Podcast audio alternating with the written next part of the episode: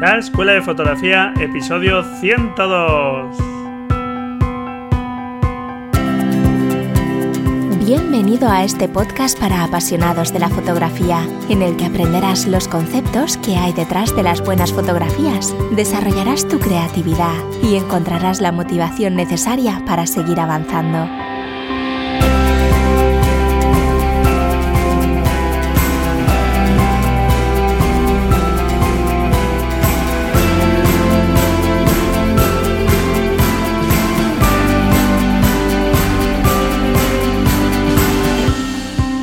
Bienvenido a este nuevo episodio del podcast La Escuela de Fotografía.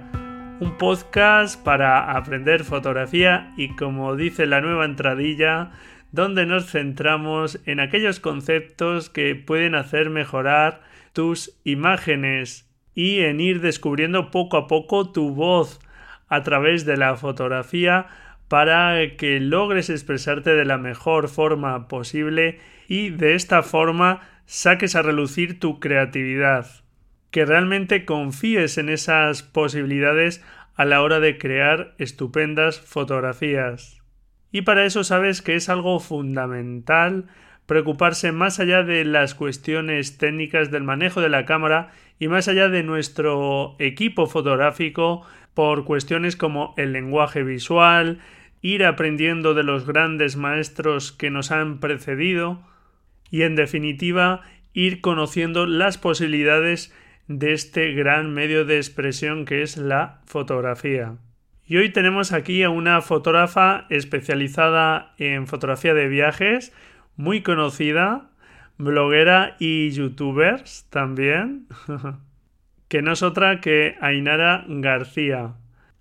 Pero antes de dejarte con la entrevista a Ainara, te recuerdo que puedes participar en el reto fotográfico número 21 sobre líneas haciendo alguna fotografía que utilice este recurso visual.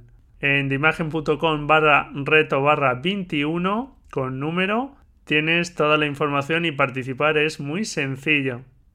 Te animo a participar porque la práctica es algo fundamental y si no has participado ya en el concurso del sorteo de tres packs de libros de la colección Fotoclub de Anaya, pues te aconsejo que eches un vistazo al episodio número 100 porque hasta el 26 de este mes de noviembre puedes participar, así que ánimo.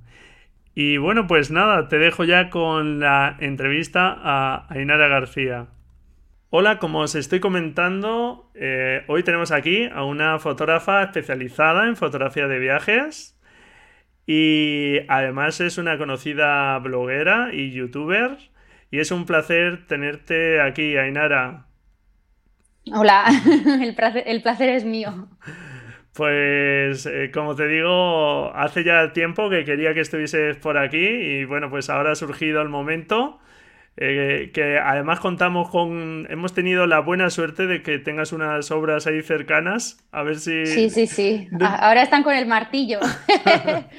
Tenemos compañía. Bueno, pues las cosas que ocurren. Vamos a ver si, si, nos dejan más o menos hacer bien la entrevista y podemos llevarla a cabo. Sí, sí, Muy a bien. ver, a ver. Bueno, pues eso. Lo primero, agradecerte tu tiempo, que hayas aceptado estar aquí en la Escuela de Fotografía y que, bueno, pues seguro que nos vas a dejar unos consejos estupendos.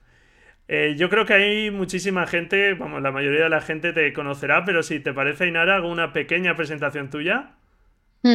Sí, sí, adelante. Bueno, pues eh, naciste en Azpeitia, en Guipúzcoa, el País Vasco.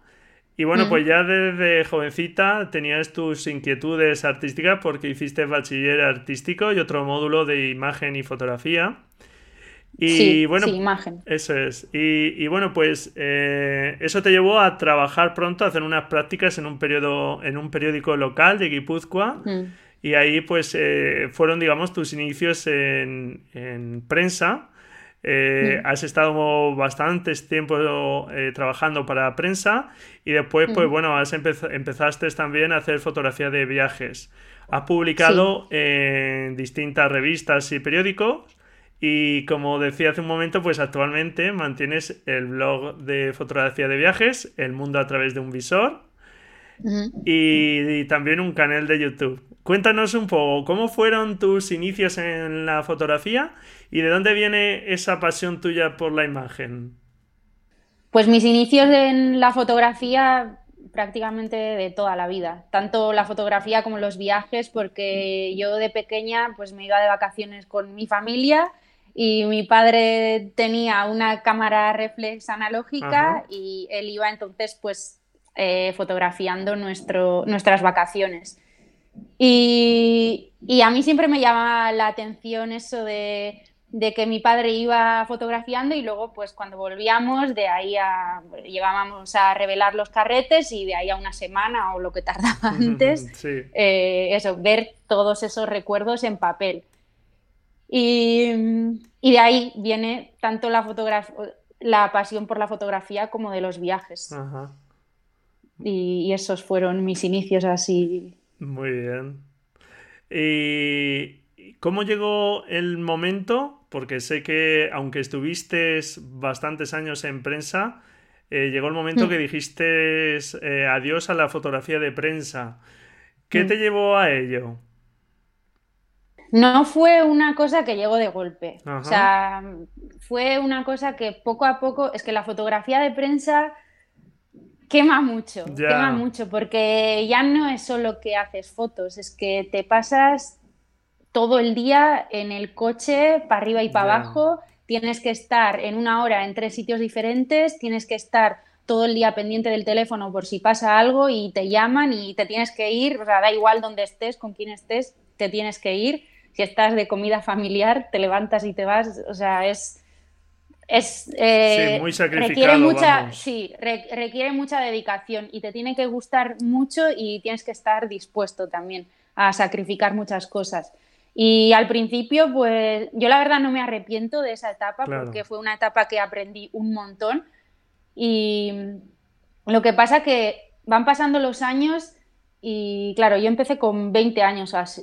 Sí, con 20 años empecé en fotografía de prensa. Entonces, claro, pues con 20 años te da igual, ¿no? quieres vivir cosas, quieres hacer cosas, pero ya pasaron nueve años y, y, ya no me empezó, ya, ya quería tener, por ejemplo, los fines de semana libres para poder hacer mis planes o quería, quería también tener un poco de espacio para mí sin tener que estar pendiente del teléfono todo el día. O sea, necesitaba un poco de tranquilidad mental.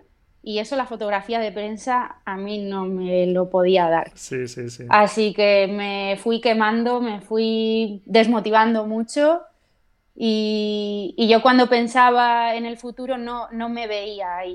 Entonces fue cuando ya decidí y dije, pues esto no, no, no es este el camino que tengo que seguir. Claro, además, y así fue. Además hoy día que pasa por una situación muy mala, eh, desafortunadamente. Mm. Y, pero bueno, como bien dices, pues es una buena escuela que ya hemos tenido fotógrafos que, que nos lo comentan este tema.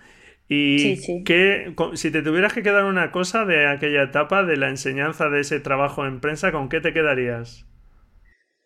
Pues creo que me quedaría con... Me aportó mucho soltarme, abrirme a, la gente, porque al final lo bueno que tiene la fotografía de prensa es que todo el día, todos los días son diferentes, estás con personas diferentes tienes que hablar, estás forzado a hablar con la gente porque los vas a fotografiar, entonces te tienes que ganar su confianza en muy pocos minutos.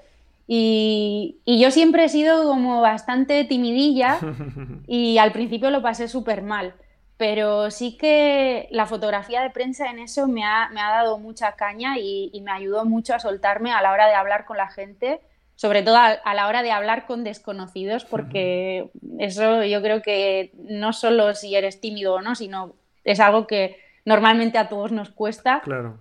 Y, creo que me quedo con eso, que eso, sí que me ha aportado, no sé, yo creo que ha sido eso lo mejor que me ha aportado la fotografía de prensa, el, hecho de ayudarme a, abrirme a la gente y quitarme un poco esa coraza de timidez.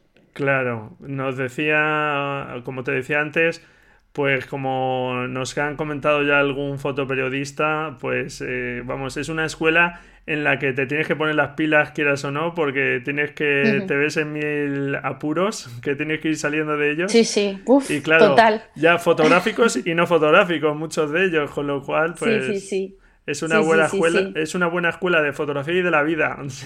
Sí, sí, sí, te hace espabilar mucho, porque encima tienes que ser muy rápido, muchas veces tienes que pensar muy rápido, tienes que actuar muy rápido y, y sí que para espabilarte es, es, un buen mundillo.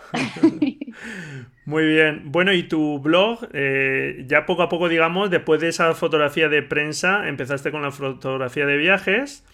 Eh, poco a mm. poco. Mm, escuché en alguna entrevista por ahí que, que, a partir de un curso que hiciste en tu tierra, en la selva de Irati, ¿verdad? Sí. Eh, sí, un taller. Eso es, que empezaste un poco ya a, plantearte con otros amigos y demás el viajar fotografiando y demás. Y, mm. bueno, pues pronto empezaron tus, tus viajes fotográficos y un tiempo después tu blog. Cuéntanos un poco cuándo comenzaste con el blog y qué te llevó a, a escribir en el blog, tus vivencias en la fotografía de viajes. Pues el blog lo empecé en marzo del 2010, si no me equivoco. O sea, ya. Sí, ya hace unos añitos, sí, sí. Pero sí, pues lo que me empujó a abrir el blog era que. Bueno, yo quería un sitio, yo ya tenía para entonces, para yo empecé como fotógrafa el 2007, entonces ya eran, pasaron tres años y ya tenía como bastantes fotos. Y quería un sitio donde poder enseñar mis fotos, más allá de Flickr, porque yo ya tenía Flickr, pero quería como algo más personal, algo más que lo podía trabajar yo más personalizado y, y buscaba un poco eso. Y como no sabía hacer una página web, pues dije, pues blogger.com, crear blog y ya está. Y, y así fue como lo hice. Y la idea era claro, y, en esto también tuvo mucho que ver la fotografía de prensa, lo que comentábamos antes, que, eh, claro, yo hacía muchas fotos, pero la gente no sabe lo que hay detrás de esas fotos, la gente no sabe lo que he tenido que pasar yo para, para llegar a hacer esa foto. Y entonces me parecía interesante eh, tener un espacio donde, donde contar un poco esas pequeñas vivencias que tenía yo. Eso es, eso es. Y de ahí vino el nombre de El mundo a través de un visor. De, La idea era contar un poco lo que, lo que venía detrás de, la cámara, detrás de las fotos. Y así, así surgió mi blog. Muy bien, pues es un blog muy recomendable. Yo lo recomendé en los 50 mejores blogs de fotografía. De tu canal de YouTube también, después hablaremos de él si te parece. Mm. Y vamos a hablar ahora un poco como experta en fotografía de viajes. Cuéntanos, ¿sueles organizar mucho tus viajes o, no? Háblanos un poco, a ver. Mira, te voy a contar. Ahora justo me encuentro en un punto que, ni estoy viajando mucho fuera, ni tampoco quiero viajar mucho fuera. Estoy viajando mucho por mi tierra. Entonces, eh, claro, la planificación también ha cambiado mucho sí que yo creo que antes me planificaba más. Antes era como me gustaba llevarlo todo más cerrado, más eh, pues a la mañana voy a estar aquí, a la tarde aquí, a la noche aquí. Y igual también por miedo un poco, ¿no? De no querer perderme nada, de no. Pero con el, con el tiempo he preferido un poco eh, no, no dejarlo todo en manos de la suerte, ni el destino, ni esas cosas, pero pero sí que, sí que prefiero ir un poco, ir a un sitio y tantear un poco qué, es lo que puedo sacar de ahí. Informarme bien de lo que de lo que hay en esa zona para, obviamente, para no perderme igual cosas importantes, pero no sé, no, no agobiarme tanto en, el hecho de, es que dije que esta mañana iba a estar aquí y tengo que ir ahí. No, si surge otra cosa eh, que igual puede ser más interesante o más eh, espontáneo, igual tengo que darle preferencia a esa otra cosa nueva que ha surgido. Sí, no llevar los planes tan cerrados, digamos. Eso es, eso es. Y eso, hombre, aquí, ahora que estoy viajando más por aquí, por mi tierra, es más fácil también porque si hoy no hago esa foto, pues puedo volver mañana. No es como si te vas a Australia y ¿no? que tienes eh, 15 días y tienes que hacerlo sí o sí, pero, pero no sé, como he cambiado un poco eso de mis viajes, de viajar más por mi zona, ahora lo estoy haciendo más así, pues más espontáneo. Pues aprovechando que nos cuentas esto, yo en la escuela de fotografía suelo hablar mucho de que para obtener buenas fotografías de viaje o del tipo que sean, no hace falta ir al otro lado del mundo, ni contar mm. con modelos super mega profesionales, ni nada por el estilo. Y para obtener fotografías de paisaje, así es, ¿verdad, Zainara? No hace falta. Tenemos sitios estupendos al lado. Sí, sí, totalmente. De hecho, yo esto no lo estoy haciendo solo por las fotos. O sea, lo estoy haciendo también, sobre todo lo estoy haciendo porque me da mucha rabia no conocer lo que tengo aquí. Sí. Y, a veces, yo creo que muchas veces viajamos fuera porque nos gusta sentir ese factor sorpresa de llegar a un sitio y que sea todo súper diferente y, y dices, ah, qué bonito, voy a hacer fotos a todo. Pero es que eso puede pasar aquí también. Sin ir más lejos, hace dos semanas yo fui a un sitio que que tengo a 45 minutos de casa y lo descubrí hace dos semanas y te digo yo que a la gente le digo que esa foto la he hecho en Nueva Zelanda y habría muchas personas que me lo iban a creer porque es que o sea, el sitio es una pasada, una cueva así, está en mi Instagram, ya, ya te pasaré si quieres poner. Claro. Pero, pero, o sea, y, me da rabia eso, tener sitios muy, muy chulos que sorprenden, que, nos sorprenden a, nosotros y, no conocerlos, y, irnos fuera y conocer sitios de fuera cuando aquí hay un mogollón de sitios que, todavía no, no, sé que están ahí. Claro. Así que, no sé, para mí es súper importante eso. Cuando además, pues eso, en la fotografía de, viajes, que bueno, te lo iba a comentar ahora, pero bueno, como sale a colación, mm. como en cualquier otro tipo de fotografía, eh, más allá también de lo que estemos mostrando, eh, hace falta recoger unos momentos, unos momentos de luz, un momento mm. Mm, en la atmósfera, no sé, cualquier cosa, ¿no? Y, y seguramente eso eh, tiene mucho más impacto que solo pues que salga pues o un castillo o esas ruinas o si, aunque sea una piedrecita, la saques en un momento estupendo, va a ser una fotografía estupenda. Claro, y, eso también eh, tiene mucha ventaja el hecho de, ir a fotografiar sitios que están cerca de tu entorno, en eso tienes mucha ventaja también, porque por ejemplo, si yo hoy veo las noticias y en las noticias dicen, pues mañana va a haber una niebla que va a cubrir todo el valle, no sé qué, yo ya puedo ir pensando, ah, pues eh, voy a ir a este sitio, tal cual. Claro, eso cuando estás fuera, eh, cruza dedos y si tienes suerte, bien, pero aquí puedes estar ya más atento de a ver qué cosas pasan o, que si hay oleaje o que va a haber rayos o que va a haber no sé qué. Mm, como lo tienes más cerca y encima lo conoces bien, ¿no? a la hora de fotografiar, a la hora de hacer fotos diferentes y así de instantes así bastante únicos, yo creo que es una ventaja eh, trabajar tu zona. Lo que pasa que a veces, recuerdo que esto lo hablaba con J. Barros de Rubik's Foto, que, decíamos que tenemos que salir con ojos nuevos porque a veces parece que lo cercano ya lo conocemos todo y hay que un poco mm, quitarnos esa venda que a veces tenemos de la rutina, rutina y, salir a fotografiar para realmente observar y, no, no dar por hecho todo. Eso es, sí, hay que abrir la mente, hay que, hay que disfrutar del sitio también. Y, como comentabas, estamos muchas veces centrados en la rutina, igual pasamos de un sitio eh, diez veces a la semana, pero para ir al trabajo o para hacer lo que sea, pero ya cuando vas con la mente despejada, con la cámara o incluso sin cámara, te puedes ir fijando en detalles que, mira, de hecho, me acuerdo hace poco leí un libro que está ahí, no, no me acuerdo del título, que era Cómo ser un explorador o algo así. Y un ejercicio que ponía que me pareció súper interesante. Decía que eh, ahora mismo donde estás, que seguramente va a ser un sitio donde pasas mucho tiempo, siéntate y, y busca 10 detalles que no, que no has visto hasta ahora.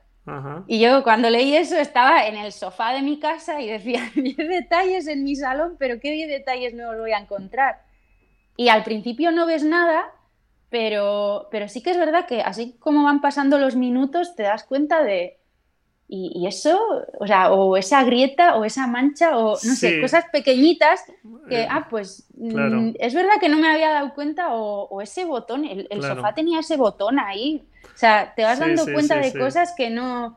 Y yo creo que ese ejercicio es muy bueno para los fotógrafos que, que igual estamos como muy, ¿no? muy acostumbrados a, a nuestro entorno y a la rutina y no sé, me parece un ejercicio súper interesante. Sí, sí, sí, a mí también me, lo parece, sí. Y estoy de acuerdo contigo que, vamos, en todos los sitios, eh, si miramos con esa curiosidad, hay cosas que, que pueden ser súper interesantes, claro que sí. Yo sé que eres una fotógrafa que no eres vamos, no te preocupas demasiado por el material fotográfico en cuanto a que no estás ahí cambiando de cámara constantemente, recomendando cámaras y demás. Llevo siete años con la misma y, tengo miedo de que, de que se me estropee porque ya es por pereza de ponerme... Aprender otra en realidad cámara. Debería, sí, no aprender otra cámara, sino es que en realidad me da pereza ponerme a, a buscar una cámara de ¿Qué cámara me compro? No sé, me da pereza. Aparte que estoy muy a gusto con la mía. No, te preocupes, aquí no nos centramos nada en cámaras, con lo cual no te voy a preguntar por cámaras.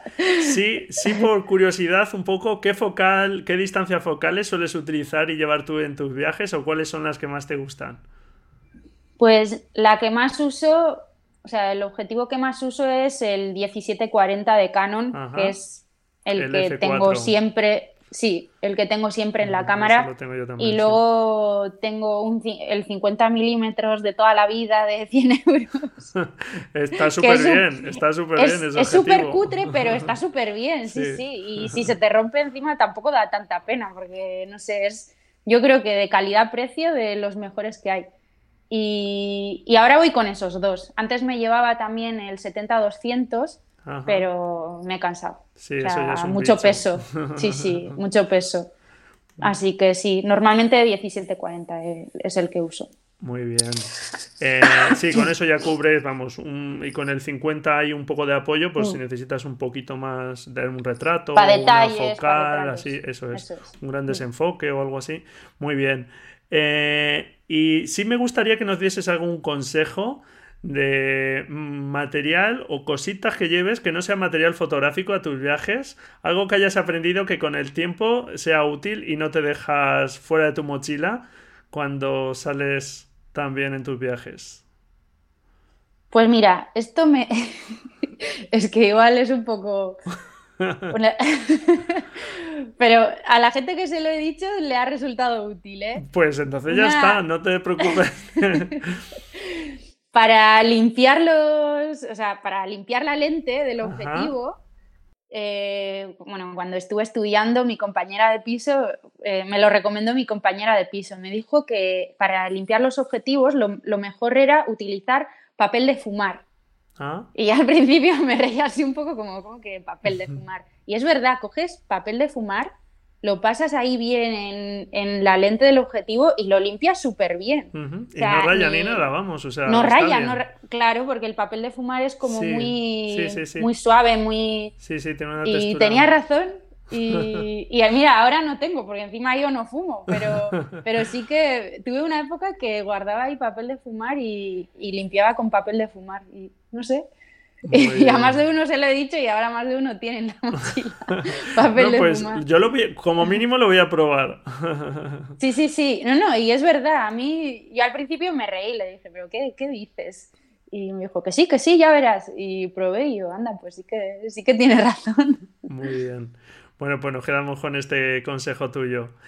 Y bueno, también tienes mucha experiencia como, como formadora, digamos, porque eh, impartes cursos que si quieres Ahora un poquito más adelante nos hablas sobre ellos. Eh, y según tu experiencia, ¿cuál es el principal error que ves en las personas que están aprendiendo fotografía eh, de viajes o que ves más habitualmente o que te comentan? No sé. Los que más les cuesta o, el mayor error. El, mayor error yo creo que sin duda es que la gente no tiene nada de paciencia. Yo creo que mucha gente cree que los resultados, o sea, o creen que has nacido así, con esa visión y con ese dominio de la cámara, o, no vales para ello. Y no es así. O sea, me da mucha pena que hay gente que, que, se desmotiva enseguida, porque pues igual si no ve resultados en dos días es como que yo no valgo para esto, no sé qué. No, hay que disfrutarlo y los resultados no llegan de la noche a la mañana. De hecho, tus resultados siempre van a ir cambiando. O sea, eh, yo me acuerdo, por ejemplo, pues no sé, mm, empecé a sentirme cómoda con mi cámara en plan de hacer fotos rápido y así, pues igual un año después de haber empezado en serio. Pero desde ese año a ahora, que han pasado como nueve años, también he ido cambiando muchas cosas. O sea, al final es un proceso que tú, nunca vas a ser el mismo como fotógrafo. Entonces, eso, sobre todo al principio, yo creo que la gente debe tener eso súper claro. Ahora, pues igual te costará en pensar qué diafragma, qué hizo y combinar eso, pero luego vas a tener otros, otras cosas que pensar de composición, no sé qué, tal. Luego llegarás a un punto en el que te sientas súper cómodo con todo y igual querrás cambiar de estilo, o sea, siempre hay cosas. Entonces, por eso, yo creo que hay que ser paciente y disfrutar el momento y, eso, porque sobre todo cuando empiezas, igual sí que es verdad que no tienes esa rapidez de manejar la cámara, pero sí que tienes eh, ese sentimiento de, ay, voy a hacer fotos y voy a hacer fotos a esto y lo otro. eso luego lo pierdes, claro, eso luego se va como perdiendo. Entonces, cada, etapa tiene lo suyo, así que hay que ser paciente y disfrutar cada etapa. Claro, sí, pues es, algo, vamos, es un consejo estupendo porque sin duda yo una de las cosas que he ido aprendiendo también, y nada, es que esto de la fotografía es un camino y que como bien dices hay que disfrutar pues desde los inicios que uno empieza torpemente a manejar su cámara y que la mm, fotografía luego cuando la ves ves lo bochornosas que son, pero hay que disfrutar de eso también y sentirse pues oye orgulloso y, ver cómo evolucionas como fotógrafo y, mm. tener esa paciencia es fundamental porque eh, algo de lo que te iba a comentar ahora también, que se da mucho en fotografía de viajes, creo, eh, por lo menos eh, es mi caso, es que no puedo hacer muchos viajes fotográficos, porque bueno, con la familia, las niñas pequeñas y demás, yo mm, viajes así por placer y puramente fotográficos no puedo hacer, casi todos son familiares.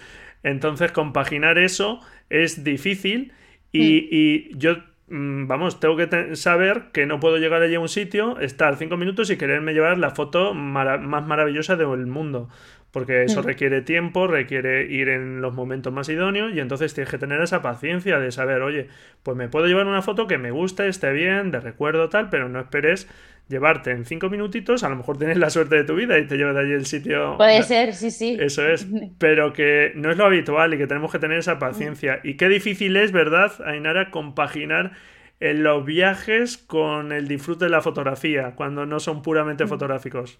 Mm. Completamente. De hecho, yo muchos de los viajes que hago eh, son así. Mm. O sea, por ejemplo, los últimos, el último que hice fue a Mallorca y otro a Gijón y era como un programa bastante cerrado. Y claro, tienes a esta hora tienes que ir a tal sitio, a esta otra hora tienes que ir a este otro sitio y es como que no dispones de todo el tiempo del mundo para hacer igual la foto que tú tienes en mente, pero ahí está también, ¿no? La creatividad del fotógrafo, ¿no? De, claro. Y no sé, hay que, hay que adaptarse al final, hay que adaptarse. Eso es. Y, no sé, o buscar huecos también, por ejemplo, en Mallorca empezábamos el día como a las nueve y media, pues eh, yo y mi otro compañero que vino conmigo nos pegamos el madrugón, nos fuimos ahí andando a hacer el amanecer a otro sitio, no sé qué, y no sé, luego también hay que buscar a ver qué posibilidades tienes en ese momento, pero, claro. pero vamos, que nunca, de hecho, yo creo que ningún fotógrafo nunca lo tiene así tan fácil como parece. Yo creo que todos vamos con el tiempo fatal, siempre, con menos tiempo de lo que nos gustaría en los sitios. Claro, sí. A no ser que vayas de mochilero ahí, de billete de vuelta y tengas todo el tiempo del mundo, pero vamos, lo, normal no, no es eso. Claro, llevas toda la razón porque eh, em, hemos tenido fotógrafos que nos han comentado que han hecho viajes para hacer determinadas fotografías y se han tenido que volver después de estar una semana sin esa fotografía por, las condiciones o lo que sea. Entonces, efectivamente, se han adaptado y han hecho pues otras cosas que al final mm, también les, les, han gustado o han probado hacer pues otro tipo de fotografías. Eso es. Eh, al, final se trata pues eso, de adaptarse un poco y, y, y por lo menos tener esa paciencia y saber que, bueno, pues esto es pasito a pasito. Eso es. Muy bien, ya hablabas de madrugar. ¿Qué consejos nos darías sobre el uso de la luz? Mm, ¿De horas de luz? ¿De qué tipos de luz te gustan más? Háblanos un poco. Pues, hombre, para mí la mejor luz es al amanecer y al atardecer, pero sobre todo al amanecer porque hay menos, menos gente en los sitios. Y estás más tranquilo y también es una buena forma, aunque da mucha pereza, Sí, yo tengo muchos atardeceres. da, mucha pereza madrugar, pero luego es una satisfacción, porque empezar el día con... Tú imagínate, te levantas y ya haces un fotón. Es que ya vas a tener buen día, ya estás contento. ya has empezado bien el día. Que, puede ser que no, que no todos los amaneceres son buenos, pero, pero es que si lo tienes bueno es que es genial. Y yo prefiero los amaneceres. Eh, yo creo que a la mañana, es aparte de que hay menos gente, todo está como más en calma. Eh, no sé, a mí me gusta más. Y sobre todo, últimamente me gustan mucho los contraluces y me gusta jugar un poco con eso, con siluetas. Ahí estoy un poco. Muy bien. Sí, hombre, es un tipo de fotografía que a, mí también me gusta mucho porque, digamos, ya reduces parte de digamos, de la imagen a, un, a una zona oscura donde no hay información mm. y es más fácil interpretable, creo, y, que mm. impacte más, porque estás eliminando, hay mucha información que a lo mejor no es relevante, efectivamente, para la foto. Eso es, sí, simplifica la foto, que eso es súper importante también. Mm. Y, te iba a decir, todo esto que te comentaba de, de, hablábamos un poco de buscar las horas de luz y demás, es porque creo que al final mm, lo que cuenta eh, de nuestras fotografías es que cuenten algo, ¿verdad? Que cuenten, pues supongo, nuestro viaje, que cuando las veamos, eh, pues mm. recordemos el viaje y nos hagan un poco revivir esas sensaciones. Exacto. Más allá que de buscar, entiendo, postales que podemos comprar en cualquier sitio, ¿verdad? ¿Qué recomendación nos harías ahí para intentar buscar esos detalles o ese tipo de fotografías que nos podamos intentar traer con esas sensaciones? Pues, bueno, lo primero es hacer fotos a lo que a lo que te llena, ¿no? Es verdad que postales al final hacemos todos y tampoco veo mal hacerlas porque es como no claro. ¿no? haces la foto y es como mira qué bonita me ha quedado como en la pero que no sean solo esa digamos. Eso es. Eso es. No pero bueno es, es, un buen ejercicio también sobre todo para aprender para los que se están iniciando. Yo a los que se están iniciando les recomiendo que copien, entre comillas, ese tipo de postales. Pero, pero es verdad que no hay que quedarse anclado en eso. había una frase, ahora no me, no, me, voy a acordar del fotógrafo, pero es muy conocido, que decía, si veo algo que me resulta familiar, hago algo para cambiarlo. O algo así era la frase. Entonces, no sé quién es. Sí, Luego me acordaré cuando terminemos, pero es, un fotógrafo muy conocido.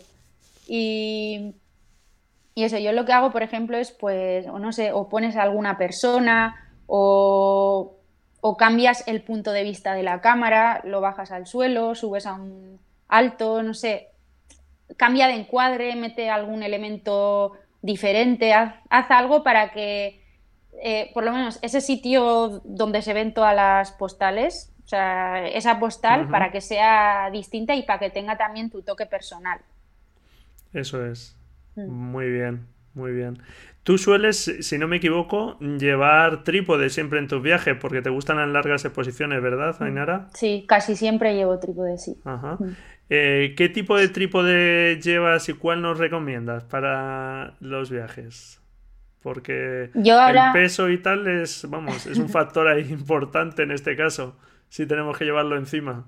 Sí, sí, sí. Yo ahora el trípode que llevo es el Vanguard BO 235CB, que es un trípode de, carbono que pesa kilo 200. Ajá. O sea, claro. con la rótula y todo.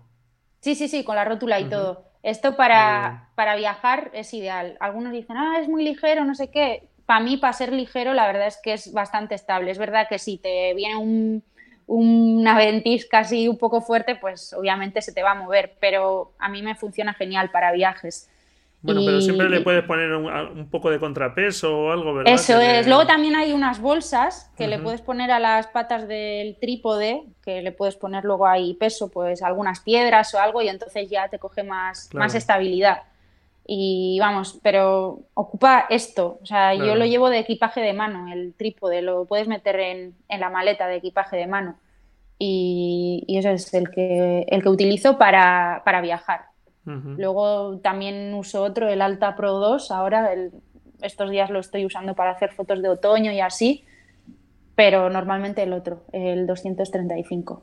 Muy bien, nos quedamos con ese modelo para echarle un vistazo. Quien, quien le interese adquirir un trípode ya tiene ahí una referencia.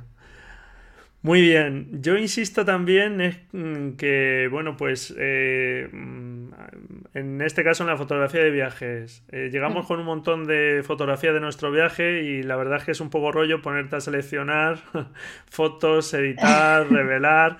Yo sé Es además- la peor parte. Sí, ¿verdad?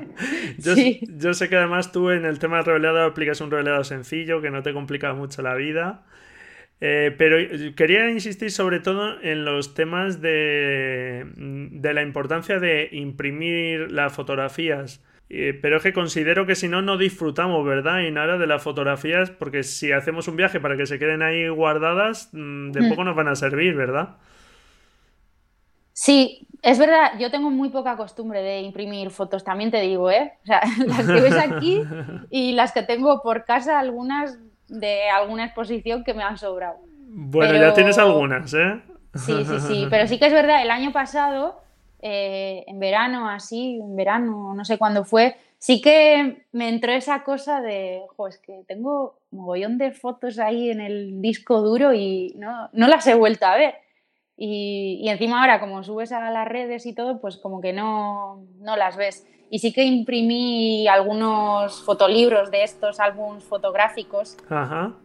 y, y eso, y pues no sé si revelé como cinco álbums o así de pues cuando fuimos a Londres, o sobre todo Claro. más fotos familiares de, o con mi novio, o, no sé, fotos que, que quieres tener ahí de pues estás una tarde y voy a ver, voy a recordar, ¿no? Claro. En vez de entrar ahí a Facebook o a Instagram, no sé, el papel yo creo que todavía sigue teniendo su, su carisma. Sí, sí, sí, sí. Y yo creo que sí. Yo ya te digo, no, no tengo mucha costumbre, pero de vez en cuando sí que me entra la nostalgia esa de, o no veo las fotos. Sí, sí, vamos, yo es algo que recomiendo porque, eh, vamos, tampoco es que haya- tenga impresas ahí 100.000 fotografías. Mm, Sí que tengo más de las que puedo colgar ya, con lo cual pues aprovecho para ir haciendo regalos y demás, pues por ahí cuando me sale. También es Si una al- buena opción. Claro, si a alguien le gusta alguna o demás, pues voy dando por ahí fotografías. y, pero sí que creo que es algo bueno para, para disfrutar de ellas. Y como mínimo, también eh, seleccionar esas fotos y publicar algunas también, que eso sí que nos cuesta menos, pero por lo menos Mm. que no se queden ahí en el disco duro. Y tú, Eso bueno, es. pues usas últimamente, eh, sobre todo para publicar, Instagram, ¿verdad? Sí, Y cuéntanos un poco, ¿por qué Instagram? creo que es obvio, ¿no? Instagram es la red social de Sí. fotografía. O sea, es que hay que estar ahí sí o sí, sí. sí. De hecho, no entiendo, eh, te lo juro, ¿eh? No, no entiendo eh, los, porque conozco fotógrafos que se están quejando de, "Ah, es que va fatal esto de la fotografía, que es verdad que, que hay muchas cosas Sí, que han cambiado y no, y- claro, pero, pero luego no tienen eh, una cuenta en Instagram y no, no se esfuerzan en dar a conocer su trabajo, ¿no? Al final la gente está ahí, si la gente está ahí, tu trabajo tiene que estar ahí también, porque es donde te van a buscar y donde te van a ver. Y, y vamos, es que por eso, para mí, estar en Instagram siendo fotógrafo, vamos, debe ser obligatorio. A mí me ha funcionado muy bien a la hora de llegar a más gente, a la hora de llegar a nuevos clientes a- y a la hora de darme a conocer. Y vamos, es que se lo recomiendo a todo el mundo. Muy bien. Eso sí, hay que ser constante y, da trabajo también, pero es que te lo tienes que tomar así, como un trabajo de... como un trabajo. Muy bien. Y hace unos tres años comenzaste también con tu canal de YouTube, donde das consejos de fotografía en general, hablas mm. de tus fotografías en distintas ciudades, mm. haces ciertas revisiones de material. Cuéntanos un poco cómo surgió eh, la necesidad o, bueno, pues eh, este canal de YouTube. Pues la verdad tampoco fue algo de, venga, voy a subir vídeos, ¿no? de hecho, también lo de YouTube también ha sido en parte eh, lo que te comentaba antes con la prensa de para abrirme más a la gente, para soltarme más, porque tú ves mis primeros vídeos y es que me da alta vergüenza verlos, porque, no sé, me, ha, me ha ayudado mucho YouTube también para, para quitarme vergüenzas, para soltarme para, y para abrirme a la gente. O sea, si ya me ayudó la fotografía de prensa en eso, eh, YouTube me ha ayudado más eh, en plan a la hora de abrirme eh, hablando delante de mucha gente. Antes yo, por ejemplo, en, cuando impartía los cursos y así, me ponía súper nerviosa. Cuando, ya cuando tenía 10 personas mirándome, era como, tengo 10 personas mirándome, no la puedo cagar. ¿no? Pero... Sí, ese mal trago se pasa, sí. Sí, sí, pero sí, YouTube sí que en eso yo también soy muy de hacer terapias de choque, ¿eh? digo, a ver, ¿qué es lo que me frena? ¿Qué es lo que me cuesta? Esto, pues pues bueno, pues voy a hacer justo lo que menos me apetece para, para solucionarlo.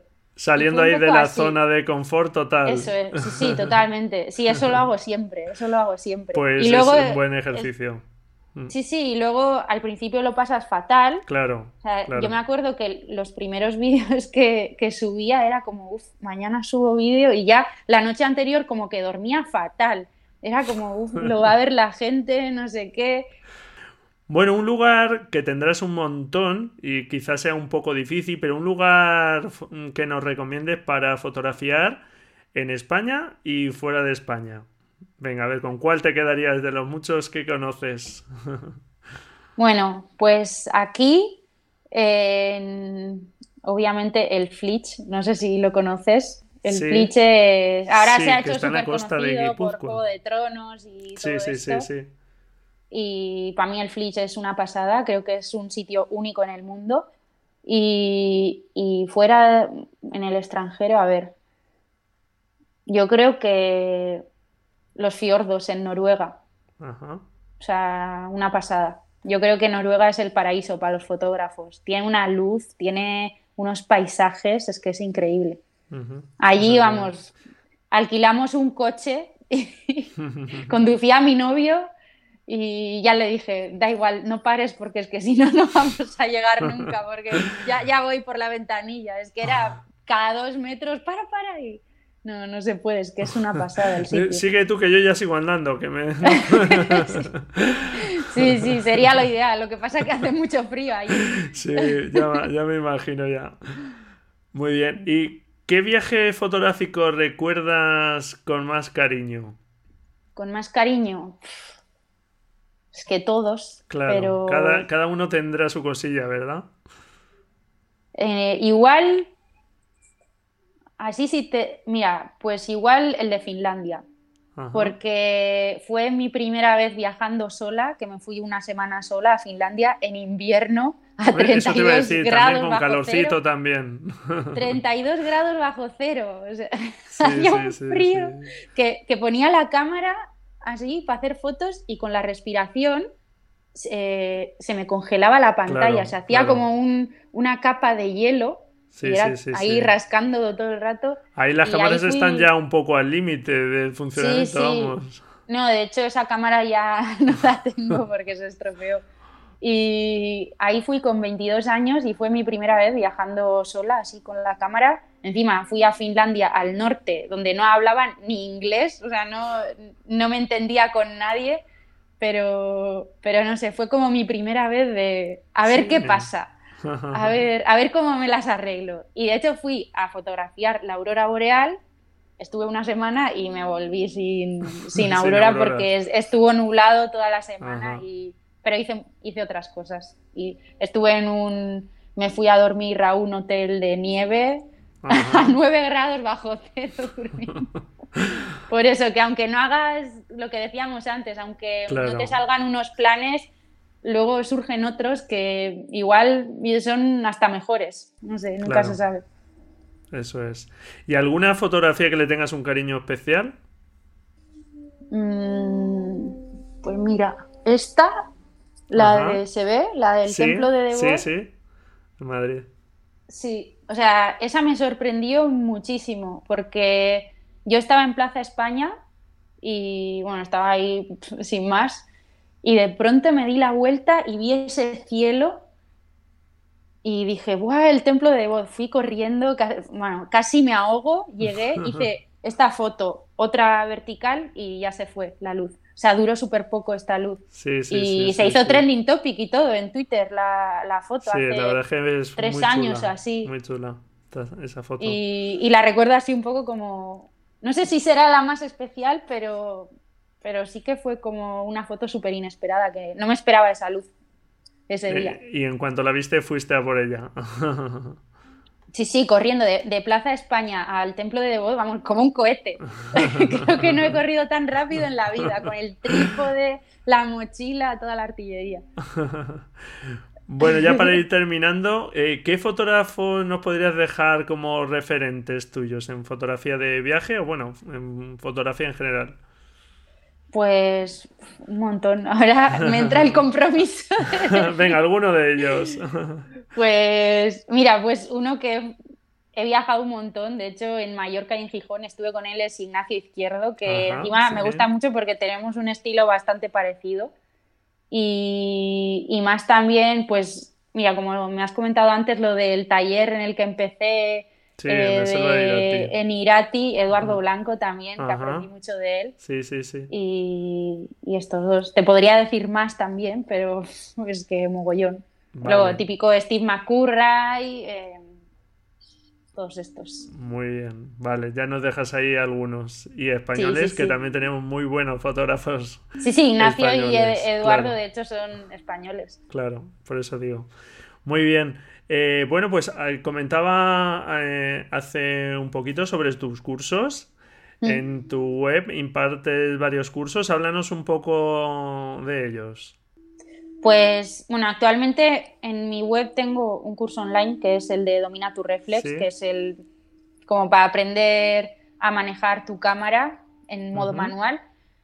Pero la, los cursos que más estoy haciendo ahora son los fototours, que son unos tours fotográficos por aquí, por mi zona, por si queréis conocer mi tierra por supuesto. con la cámara.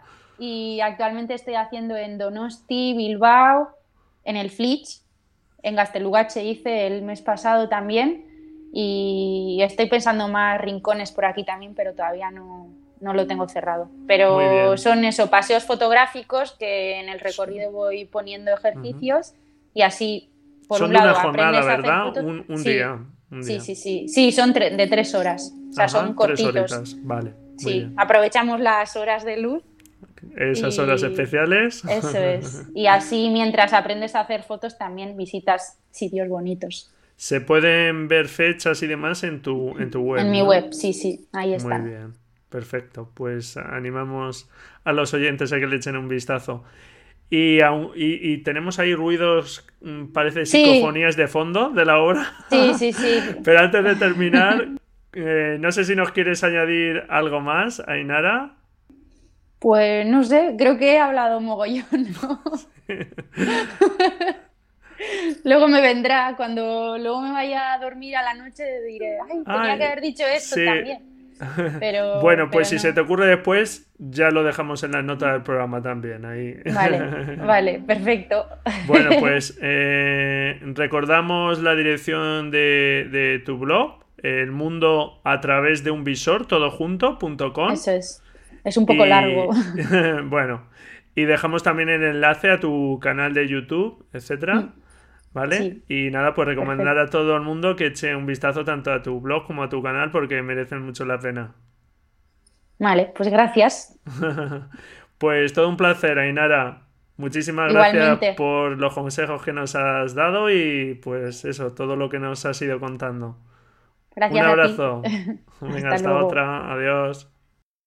Y hasta aquí esta entrevista con Ainara García. Espero que te haya gustado, que hayas aprendido cosas nuevas de los consejos que nos ha ido dando.